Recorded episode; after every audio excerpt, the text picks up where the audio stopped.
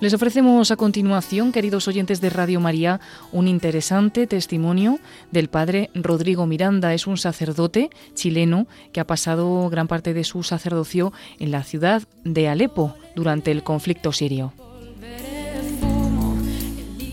Nos cuenta sus vivencias en esta castigada ciudad siria de Alepo, bajo el título Los cristianos en Oriente Medio nos suplican despertad Vivid el cristianismo como se debe vivir en imitación a Jesucristo.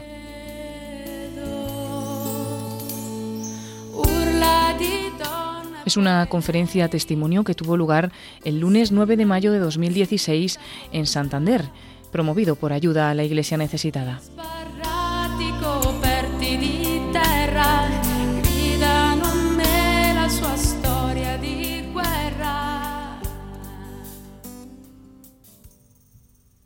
Eh, voy a tratar de hacerlo más simple em, la narración, porque hay muchas muchas cosas difíciles del tema, pero también creo que es importante quizás conocer un poquito, pero lo más importante es conocer y que no se pierda lo que hace la iglesia, nuestra iglesia, en estos lugares. Cristianos, hermanos nuestros que viven en estos lugares. Soy entonces el padre Rodrigo Miranda, soy de Chile, de una congregación argentina.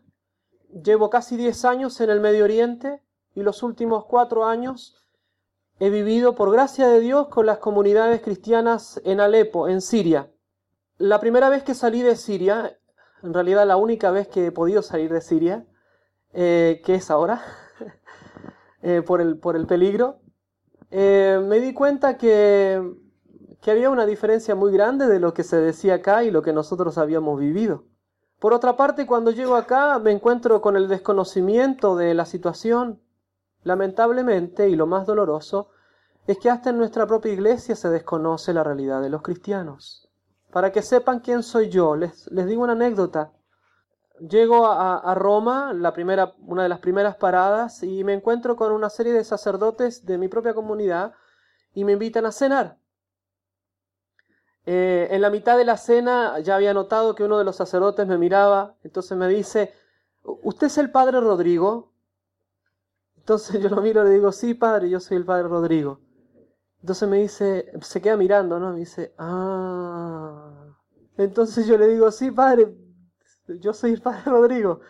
No, es que me lo imaginaba más grande, más, más, más mayor, dice, porque como estuvo en la guerra. Estoy diciendo que cuando yo llegué a Alepo, cuando yo llegué a Siria, llegué sin ninguna preparación. Lo que ustedes van a ver en imágenes eh, es algo que a todos nos encontró así, desprevenidos. Les pongo ya las imágenes de cómo era Alepo en el 2011. Alepo es una ciudad grande. Estamos hablando de una provincia de cerca de 4 millones de habitantes. El casco antiguo tiene cerca de dos millones y medio de habitantes. Una ciudad hermosa, una ciudad, llena de cultura, próspera, de mucho trabajo. Los eh, sirianos en general son muy trabajadores y los jóvenes con los que yo me encontré es gente de muy buena cultura, al menos ellos hablan tres lenguas. Los estudiantes después de la universidad hacen sus máster en, en general en Francia, en Alemania. Una ciudad llena de, arqueología, estamos hablando de 8.000 años de antigüedad, la ciudad más importante hasta la, construcción del canal de Suez. Esto es Alepo, o era Alepo, con el que yo me encontré. Nosotros cuando vemos el Medio Oriente, muchas veces yo doy este tipo de conferencias y me dicen, ¿y, los camellos? los camellos los trajimos acá. Eh, yo al, menos nunca vi un beduino, ni el desierto, no, es así Alepo, o era Alepo. Eh, como les dije, una, una, ciudad llena de arqueología, eh, de las ciudades más antiguas, más ricas, muy bien preparada para el estudio, no solamente Alepo, sino toda, toda Siria. Quizás a ustedes les sonará un poco lo de Palmira. ¿no? Pero no es solo Palmira, es todo Siria, es así. Es la cuna de la civilización, la cuna del cristianismo, la primera comunidad cristiana así llamada es de Siria. Un sacerdote amigo mío me dice, y sí, y el santo, el primer santo que se convirtió en fruta es de Siria, se convirtió en Damasco. San Pablo. Es de Siria, los grandes mártires y, y la mayor cantidad de santos es de Siria. Siria es parte de la Tierra Santa, santificada por el Señor. Nosotros los cristianos somos los dueños de casa. Siempre hemos vivido ahí.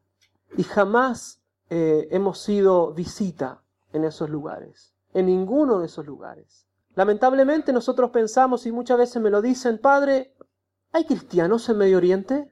Sí, nuestro Señor Jesucristo era de ahí. Gracias a Dios por em, el tipo de gobierno que es el del presidente Bashar el-Assad, un gobierno más bien secular, había mucha posibilidad de desarrollar el culto cristiano. Sí, estamos en el contexto musulmán, islámico, por lo tanto siempre la coexistencia es muy difícil. Insisto, muy difícil. Eh, por lo tanto, eh, a nosotros nos beneficiaba esta, situación. Es decir, un gobierno más bien laico. O acá dicen eh, moderado. Lamentablemente el único moderado que molesta es el, el presidente Bashar el-Assad, ¿no? Quiere decir un musulmán como un, católico a, su manera. En realidad, seamos sinceros, un mal musulmán. Eso es un musulmán moderado. Y entonces verificábamos una existencia, una coexistencia relativamente buena. Digo esto también porque yo jamás he visto una manifestación del pueblo sirio en masa contra el presidente Bashar el-Assad. Yo nunca la vi. Sí, han habido, pero yo nunca la vi en Alepo, que es la capital comercial, lo más importante de la, Siria de hoy. Por eso no atacan eh, Damasco, que es la capital administrativa.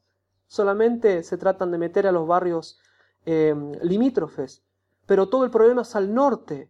Otro dato importante es que al norte de Siria y al norte de Irak se encuentra la mayor cantidad de cristianos, comunidades cristianas.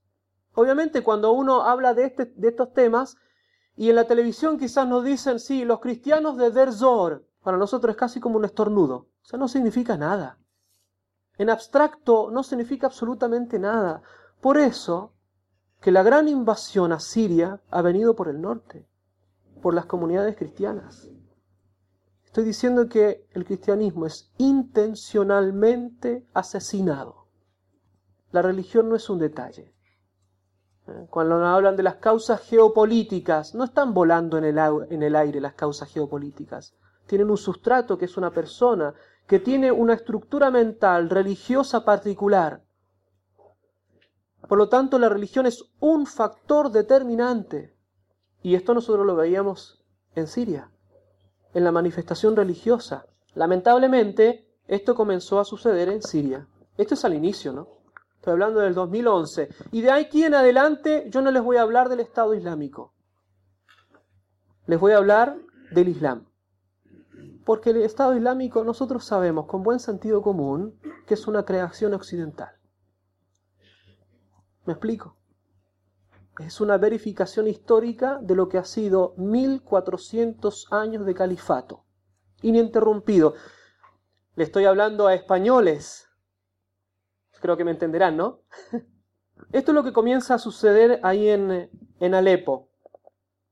Comienzan a destruir los barrios, los vecindarios, de todo tipo. Sí, hay eh, musulmanes también asesinados en masa, otras minorías como los yazidíes en Irak, etcétera, ¿no? Pero nuevamente nos, nos la atención. Les pongo un ejemplo.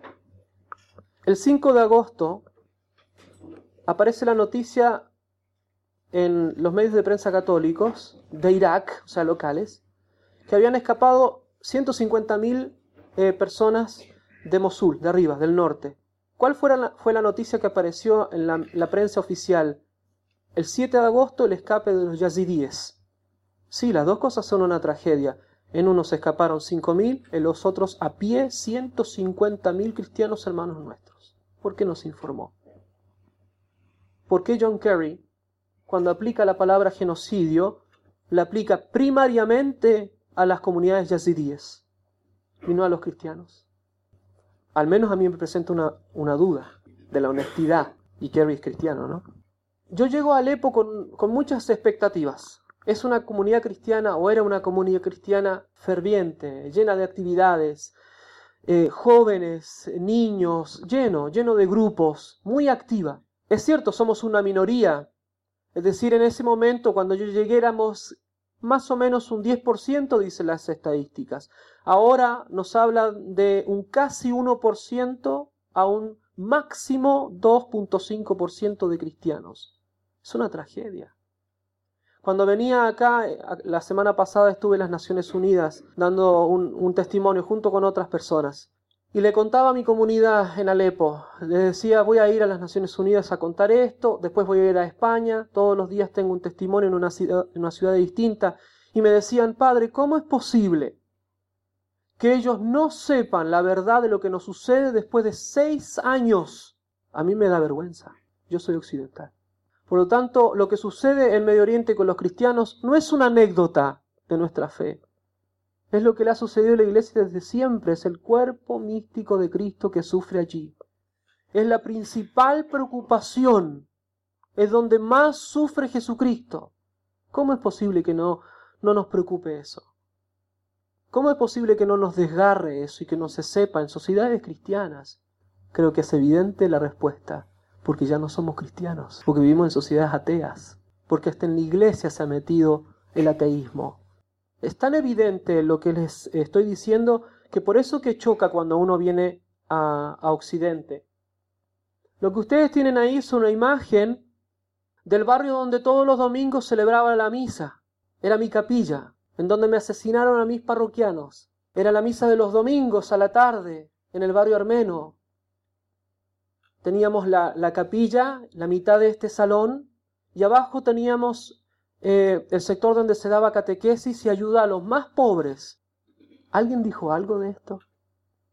¿Alguien dijo algo de, del bombardeo, por lo que ahora le llaman acá oposición moderada y asesinato de mis propios parroquianos? Por eso, que al ver estas imágenes, obviamente uno le tiene que conmover la destrucción pero también nos tiene que conmover el silencio, el abandono a las comunidades cristianas. Cuando uno sale a comprar, corre peligro, ¿no? Son 24 horas de bombardeos. Este es el, este es el quinto para sexto año del problema. Esta es una fotografía al mediodía, en un barrio común y corriente, con civiles. Uno piensa que en la guerra no hay, o al menos cuando eran las guerras más o menos nobles, un bando y otro. Acá es contra los civiles. Se bombardea del exterior al interior. ¿Quién está en el exterior de Alepo? Los rebeldes. Con esto tampoco quiero canonizar la otra parte del conflicto, ¿eh? sino que estoy poniéndoles delante de ustedes lo que nosotros experimentamos, que desde afuera los rebeldes anunciaban, como lo han hecho hace dos días me llegó un, mensaje de WhatsApp de una de las comunidades nuestras, me dice, padre, eh, nuevamente, porque fue la Pascua de rito oriental, dice, padre, otra vez están lloviendo los misiles. Nosotros sabemos que todas las navidades, todas las Pascuas, y también incluso es sintomático las fiestas dedicadas a la Virgen, somos aniquilados, desaparecen comunidades cristianas. A veces hay comunidades también que me dicen, eh, que, el Islam tiene cierta eh, devoción a la Santísima Virgen María. Bueno, eligen la fiesta de la Virgen María para asesinar a los cristianos. He ahí la devoción, ¿no? al menos a mí me presenta dudas sobre los hechos y sobre las historias que a uno le cuentan. Bueno, también comenzamos durante los años a, a encontrar zonas en que eran de mayor peligrosidad, que son las zonas de los francotiradores, eh, se ponen en distintos puntos de, la ciudad, especialmente donde hay eh, abastecimiento de, los más básicos, de la alimentación o del agua, etcétera, eh, que está en manos de los rebeldes. en Alepo nosotros tenemos un promedio de entre una y dos horas de electricidad cada tres o una semana, cada tres días o una semana, para una ciudad de dos millones y medio de habitantes. Tenemos dos horas de agua cada 15 días. Y eso sí es que los rebeldes nos quieren dar el agua y la luz. Tenemos eh, graves problemas para que el gobierno pueda abrir una calle y entrar la alimentación. ¿De dónde entra la alimentación? Muchas veces de otras ciudades que también están sufriendo. No llega ayuda internacional. Es una ficción. Por lo tanto, es una catástrofe real. Esta es una imagen de, la televisión rusa, de un dron que pasó por la ciudad y la tomé precisamente porque es lo que yo vi y aparece la calle por donde pasó el autobús que me trajo acá. Esta es una ciudad, o era una ciudad. Así como lo que ustedes vieron de Alepo, así era. ¿Y la gente dónde está? ¿Acaso son los refugiados que vienen aquí a Europa? No son los refugiados que vienen a Europa. Ya entrado en los años de guerra, de dificultad, de conflicto, las situaciones obviamente comienzan a ser mucho más violentas y nosotros tratamos de desarrollar nuestra actividad pastoral y parroquial como en cualquier lugar. Yo les dije, yo era responsable de actividad pastoral de una parroquia. Pero inmediatamente después esto se vuelve, se transforma, ¿no? Lo que uno puede hacer en ayuda humanitaria. El problema es que cuando uno está encerrado en una ciudad así tan grande, en donde literalmente han incinerado los campos y los cultivos y han destruido la zona eh, industrial, es muy difícil lo que uno puede hacer. Y aquí entonces es donde empieza a brillar lo que hacen los cristianos. Es muy peligroso ser sacerdote en estos lugares. Uno comienza a perder todo tipo de seguridades. Hay varios obispos secuestrados, hay varios sacerdotes secuestrados también, lamentablemente también asesinados. Hay un sacerdote sirio, o había un sacerdote sirio, compañero nuestro de actividades, eh, son de otros ritos, pero tratamos de hacer todo un sistema de cooperación que fue secuestrado, lo, se comunicaron con la familia, la familia le pidieron un rescate como normalmente hacen con los cristianos y mm, llamaron, se pusieron de acuerdo con la familia de ir a, ir a dejarlo a un lugar a cambio del dinero. La familia no alcanzó a, reunir los fondos, fue ayudada por la iglesia, etc. La iglesia, siempre estoy hablando de iglesia local, pero no alcanzaron. Eh, llamaron para encontrarse en un punto determinado, fue la familia, no, llegó, no llegaron los captores, la familia se devolvió y recibió un llamado de teléfono eh, para encontrar eh, al sacerdote en otro punto determinado. Fue ahí uno de los familiares y lo que devolvieron del sacerdote fue una parte de su cuerpo en una caja de cartón. El resto, como ha ocurrido con tantos otros cristianos hermanos nuestros, lo tiran a los perros. Yo no, no les cuento más cosas porque tampoco quiero ser morboso con todo esto, no sirve, ¿no? Pero de ese tipo de cosas atroces se ven cristianos crucificados, niños enterrados vivos delante de sus madres. Cuando entran a las zonas de los cristianos, otras minorías también, pero particularmente a los cristianos les cuento que es lo que nosotros sabemos de primera fuente, o yo mismo he visto. Entran y, captan, eh, secuestran a las jóvenes, sobre todo las, las más chiquitas, ¿eh? De 9 a 15 años, así como hizo Mahoma, ¿eh? para quien, quien lee bien un libro de historia, los imitadores de Mahoma hacen lo mismo con las niñas, se transforman en esclavas sexuales, son abusadas entre 15 y 30 veces al día. Acabo de estar, como les decía, en las Naciones Unidas y había una chica yazidí, de una de las minorías al norte de Irak, que contaba lo que le había ocurrido a las mujeres de su pueblo, una aberración, una cosa terrible. Eso mismo también se verifica en las comunidades cristianas. Son estas imágenes que, pongo son lo que uno habitualmente ve, ¿no? Eh, los niños son los que más sufren. Eh, imagínense que son cinco años, entonces hay una generación de niños que nació en la guerra. Los chicos de la parroquia cuando a veces venían eh, a jugar fútbol en la parroquia, después comenzaban a, coleccionar balas de distinto calibre y bueno, y uno empieza a aprender de, de, todos estos tipos de armamento. Así crecen los niños. Eh, es interesante que llama la atención que los niños musulmanes juegan a ser yihadistas ¿ah? en las calles. Uno va a comprar el pan y se escuchan los gritos que uno escucha en los videos de YouTube más atroces. los niños cuando van a comprar el pan juegan a eso.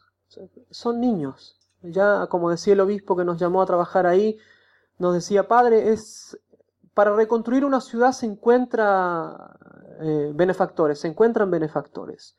¿Cómo se reconstruye el alma de una persona? La psicología del niño. Esta es una fotografía de uno de los lugares en donde, discúlpeme que tenga que mostrarle, pero así son miles. Son cristianos hermanos nuestros que mueren en nombre de Jesucristo nuestras iglesias. Ese es el, diálogo interreligioso, es esto.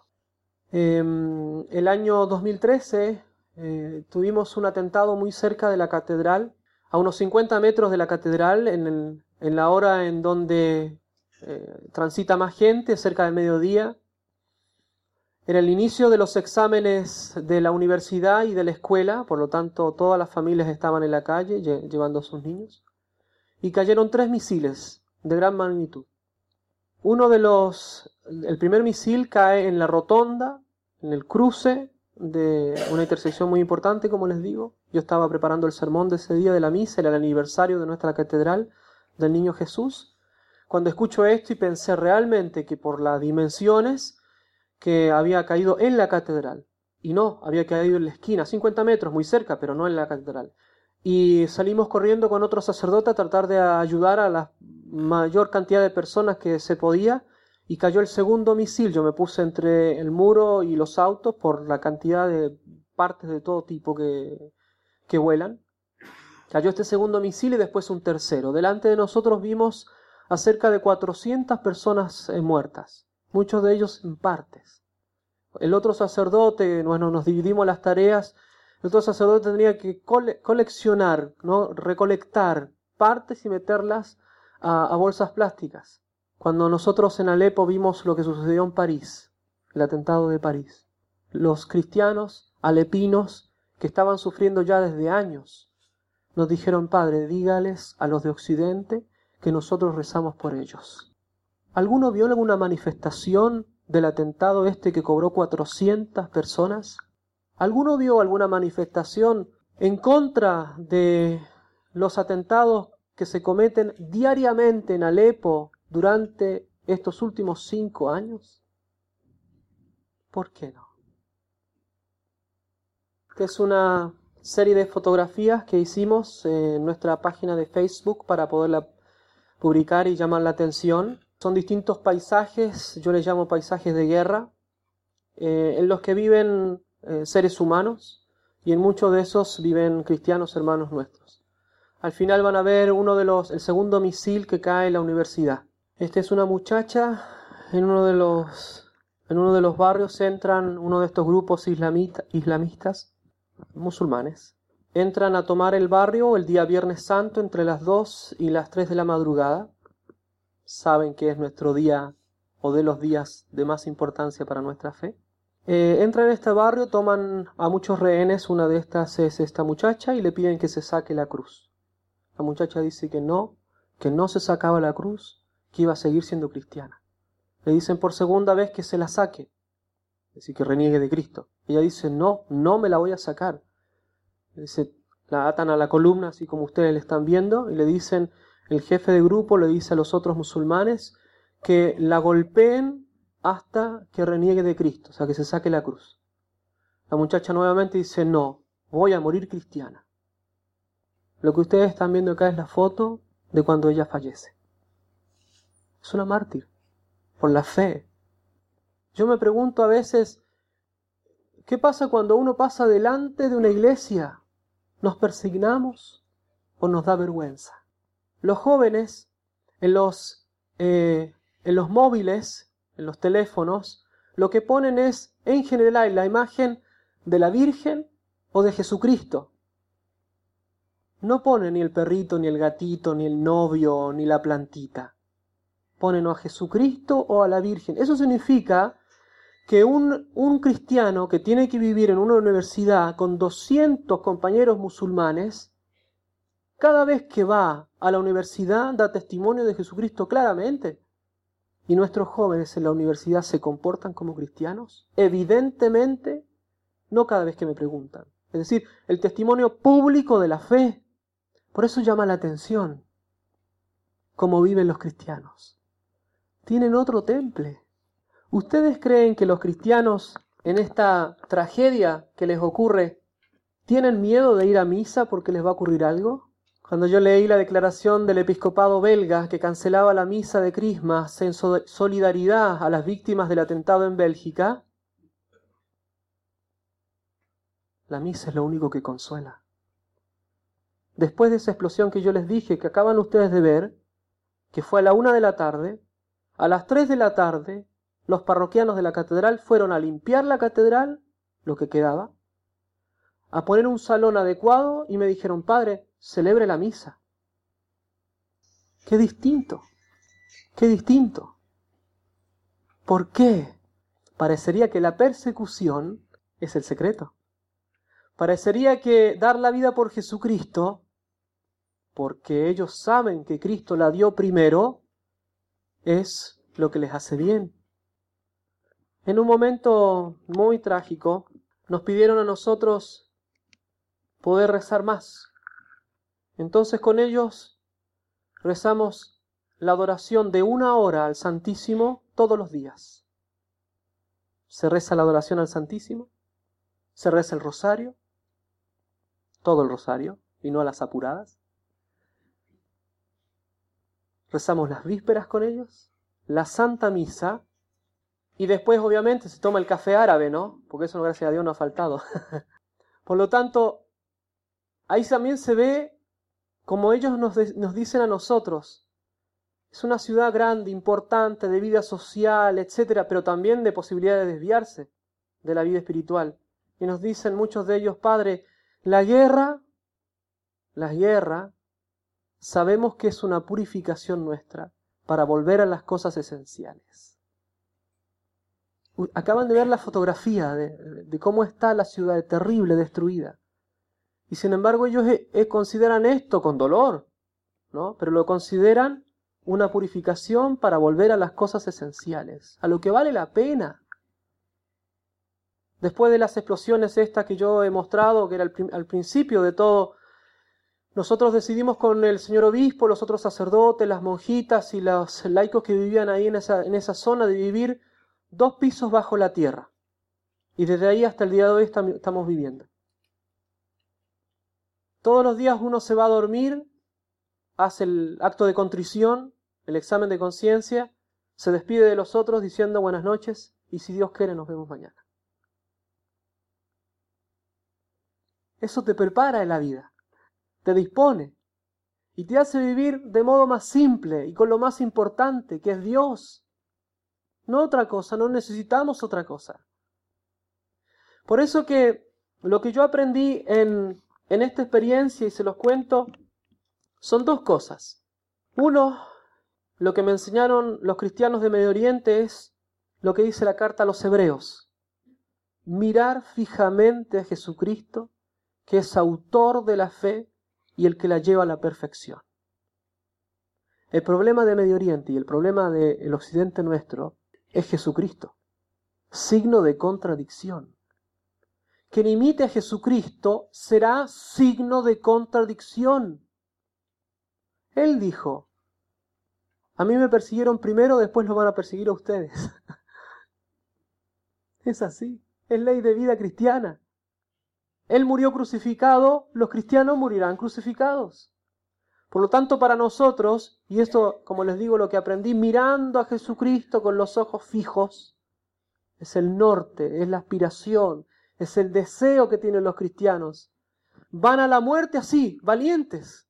Muchas veces jóvenes que antes vivían mal, en pecado, pecado mortal, ahora han parece que han vuelto a lo que era realmente su fe de, todos estos años de, de cristiandad en Medio Oriente.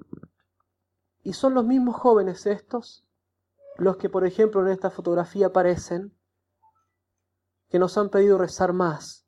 Hacíamos ejercicios espirituales en medio de la guerra. En un mes prediqué seis ejercicios espirituales de semana. No hagan cálculos porque no les va a dar. por petición de ellos. Quieren rezar, se arrodillan a rezar. Los padres de familia, que es uno de los eh, sectores, digamos, de toda esta problemática que más me conmueven. Un padre de familia que es responsable de una familia en la guerra, cuando llega a contarte las cosas más terribles, al final, como todos los cristianos, te dicen, gracias a Dios, Padre. Gracias a Dios estamos vivos, gracias a Dios tenemos fe. Jamás en estos diez años, ni menos en el conflicto, he escuchado a un cristiano quejarse, echarle la culpa a Dios, enojarse con Dios. Si los hay, yo no los conozco. Por lo tanto, la segunda cosa que yo aprendí de los cristianos es dar gracias a Dios por todo lo que uno tiene. Recuerdo el primer día cuando salí de Alepo, después de esa ruta que ustedes vieron de 13 largas horas de viaje, donde al final en la ruta los grupos estos moderados bombardeaban la caravana de autobuses donde nosotros veníamos. Llegué al, al lugar donde los franciscanos nos atendieron y lo primero que hicimos, porque después lo conversábamos con los otros que salimos, era encender la luz y respirar. Gracias a Dios. Abrir el grifo y tomar un poquito de agua. Uy, gracias a Dios. El ver a la otra gente a la mañana siguiente. Uy, gracias a Dios. El rezar la misa. Gracias a Dios. El verlos a ustedes ahora. Gracias a Dios. Los cristianos a uno le enseñan a dar gracias a Dios por todo. La vida, la fe, la parroquia, el salón, ustedes mismos, sus, parientes, etcétera, son un don de Dios. Hay que darle gracias a Dios. Por eso, los jóvenes, por ejemplo, como tienen esta foto, o las familias, fíjense esa fotografía, las sonrisas, estamos en el momento más terrible de la guerra. A nosotros se nos ocurrió hacer la consagración a la Virgen. Preparamos durante un mes a las comunidades cristianas para consagrarse oficialmente a la, a la Santísima Virgen. Bueno, este es el día de la consagración de una de esas comunidades. ¿Usted piensa que ellos están en la guerra? Cuando uno ve esta fotografía piensa que está en cualquier parroquia del mundo. Alegre. Estamos en la mitad de la guerra. La sonrisa, fíjense. Los niños que están ahí. Fíjense en esta fotografía.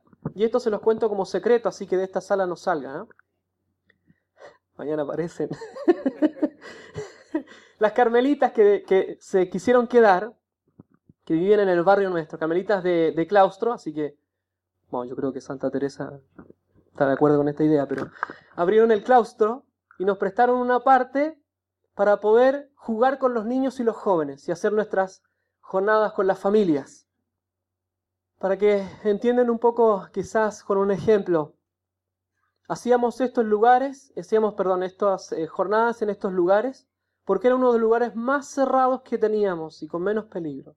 Sin embargo, por ejemplo, con los jóvenes jugábamos fútbol, porque los equipos españoles son los que más se... no, no digo equipo por si acaso hay alguno acá que después me persiguen. Eh, y bueno, jugábamos fútbol, comenzaban los tiroteos, ¿eh? nos tirábamos al suelo, pasaban los tiroteos, nos levantábamos y seguía el partido. Claro, perdíamos la cuenta quién iba ganando, pero bueno, un detalle. Hacíamos jornadas de familia, fíjense. ¿Qué comíamos? Porque uno piensa, bueno, en una, congregación argentina, capaz que el asado. No había comida. Así que cada uno aportaba con lo que tenía, un pan, un vaso de agua, lo que sea, y siempre Dios proveía. Y hacíamos jornadas de familia. Fíjense las caras. Están sonriendo.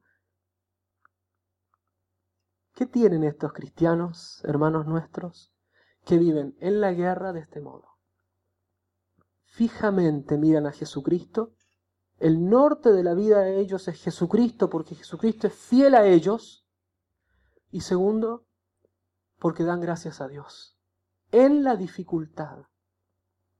En la dificultad. Hay varias de estas familias y algunos de estos, de estos rostros que ya no existen, que han sido asesinados.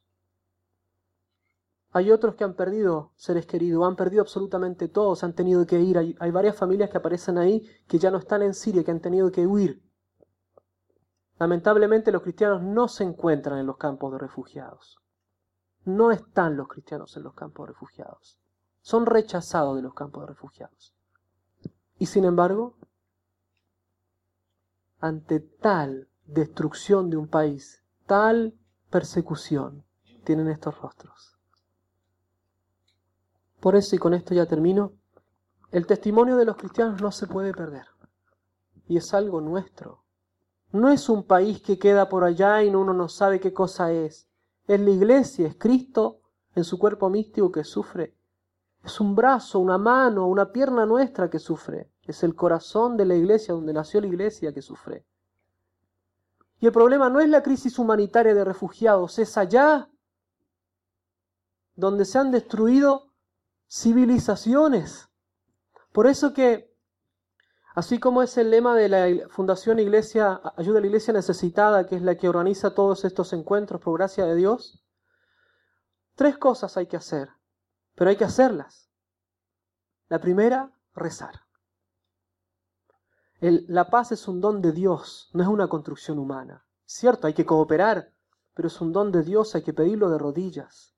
En sus iglesias, en sus templos, visiten el Santísimo, arrodíllense, hagan adoración al Santísimo, celebren bien la Eucaristía, porque de eso depende la paz y la vida de nosotros, los cristianos que vivimos en Medio Oriente. Rezar y pedirle a Dios, suplicarle el don de la paz. Segundo, informarse, saber esto. ¿Cómo es posible que después de tantos años no se sepa esto? Por lo tanto, informarse. Además que el informarse del martirio de otros cristianos también nos saca un poco de, de los límites de nuestros pequeños problemas. Son problemas, sí, yo los entiendo. Quizás alguno tendrá dificultades y graves. Pero cuando uno compara, eso al menos le da subjetivamente alivio. Informarse de esto, aprovechar esto que hace bien. Y última cosa, ayudar, hacer caridad. El que tiene posibilidad de ayudar económicamente, que lo haga. Y que lo haga.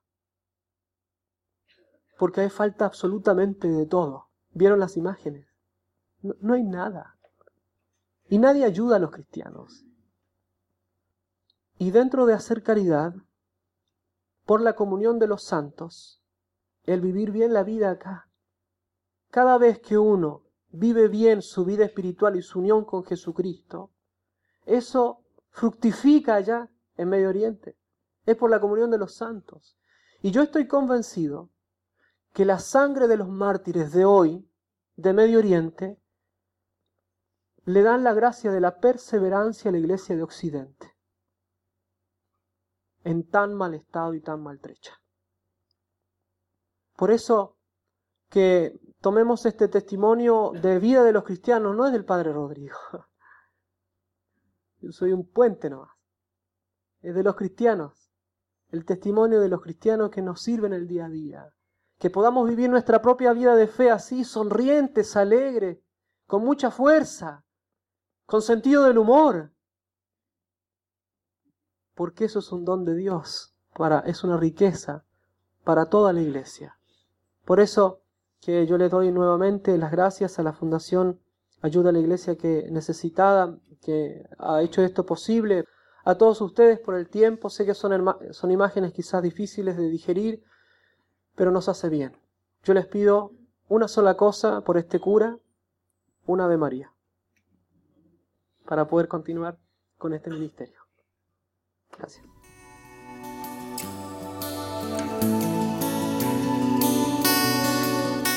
Así finaliza en Radio María esta impactante e interesante conferencia testimonio del padre Rodrigo Miranda.